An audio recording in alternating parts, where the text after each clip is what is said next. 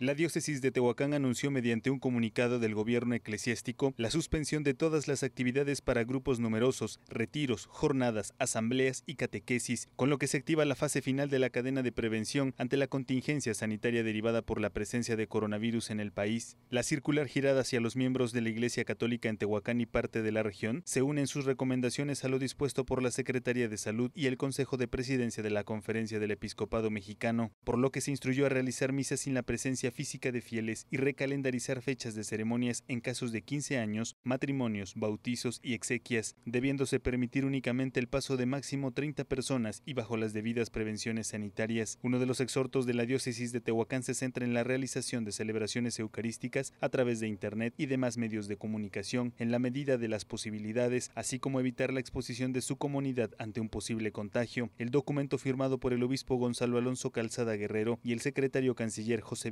Guzmán Evangelista tiene un efecto a partir del martes 17 de marzo en la jurisdicción católica de Tehuacán, que congrega 28 municipios.